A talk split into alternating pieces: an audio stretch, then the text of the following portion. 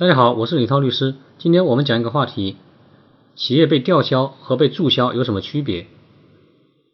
企业被吊销，也就是吊销营业执照，它是一种工商局的行政处罚。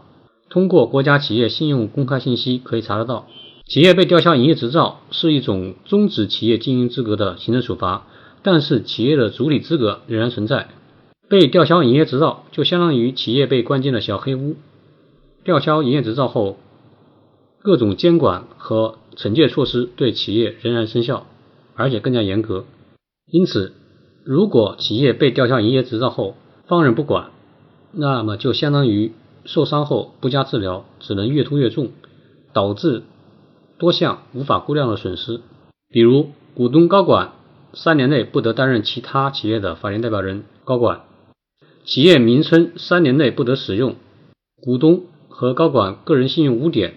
如果公司被吊销营业执照，仍然从事经营活动，那么可能会招致更加严厉的处罚。因此，当企业被吊销营业执照以后，唯一的出路就是尽快办理公司注销手续。公司注销需要到工商局申请终止公司的法人资格。经过注销登记的公司，法人资格。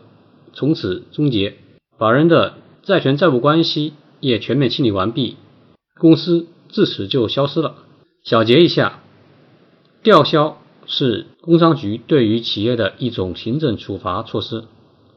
被吊销营业执照后的企业，应当尽快办理注销手续，不能继续经营。注销是企业退出市场的唯一合法的方式。